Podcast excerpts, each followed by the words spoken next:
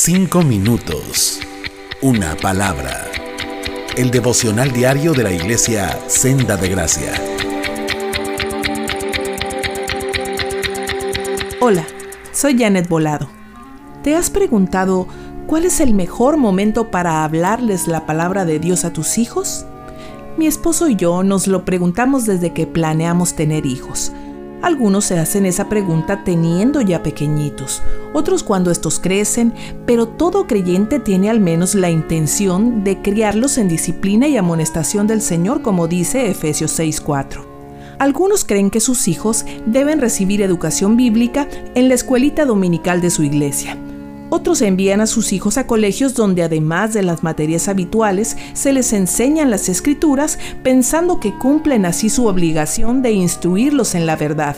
Pero ¿qué dice la Biblia sobre la responsabilidad de enseñar la palabra a nuestros niños?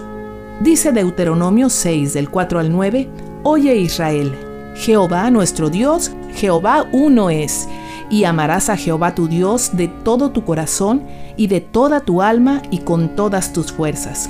Y estas palabras que yo te mando hoy estarán sobre tu corazón y las repetirás a tus hijos y hablarás de ella estando en tu casa y andando por el camino y al acostarte y cuando te levantes. Y las atarás como una señal en tu mano y estarán como frontales entre tus ojos y las escribirás en los postes de tu casa y en tus puertas. Moisés expresó así su deseo de que cada generación amara a Dios y se mantuviera obediente para que estuvieran seguros en Él. Memorizar y meditar su ley les ayudaría a seguirla con entendimiento. La responsabilidad de ese aprendizaje, según la propia ley de Dios, recae sobre los padres, que deben enseñar a sus hijos a toda hora del día al levantarse, al caminar con ellos, al sentarnos a comer, al educarlos, al pasear y jugar y hasta al llevarlos a dormir. Y ahora que están todo el tiempo con nosotros en casa, no hay excusa. Con todo alguno dirá, ¿significa que debo pasar todo el tiempo hablando a mis hijos la palabra de Dios? ¿De dónde voy a sacar tantas palabras para repetírselas por tantas horas? ¿Ni que no pudiéramos hablar de otra cosa? Pero ¿sabes? Debemos aprovechar cada momento para enseñar las escrituras a nuestros hijos, recordando que nuestro Señor Jesús aprovechó toda oportunidad para enseñar a sus discípulos, como cuando les habló sobre los pájaros que no se preocupan por lo que van a comer o beber, sino que lo reciben de Dios, y les recordó que ellos valían más que muchos pajaritos todo lo que hay a nuestro alrededor, lo que tenemos, lo que hacemos y lo que somos es útil para hablarles de Dios. Bueno, hasta cuando cometemos errores, los podemos aprovechar para resaltar las bondades y la gracia de Dios.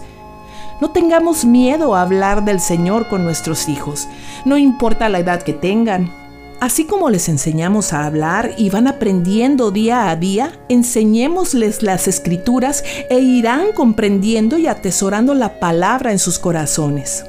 Como Jesús, dejemos que nuestros niños se acerquen a nosotros mientras les ayudamos a ver su gran necesidad de un Salvador y a que reciban las buenas nuevas de salvación en Cristo. Respondamos a sus preguntas reconociendo que no lo sabemos todo, pero también que el que busca encuentra en su palabra. Y no temas a lo que pueda pasar. Como cuando nuestro hijo Cristian, entonces de cuatro años, nos dijo muy emocionado que ya se quería morir. ¿Pero por qué? le preguntamos. Porque ya quiero ver a Jesús, porque los que creen en Él lo van a ver cara a cara. O como cuando nuestra hija Daniela, entonces de tres años, decía que quería ser desobediente como Jonás para que se la tragara un gran pez. Si hay algo que deban entender con mayor claridad, ahí está de nuevo la palabra para darles respuestas aún más puntuales. Ayudemos a nuestros hijos a contemplar la bondad, la gracia, la grandeza y la belleza del Dios de la Biblia para que aprendan a amarlo apreciando el valor de su persona y no solo el valor de las cosas que Él da.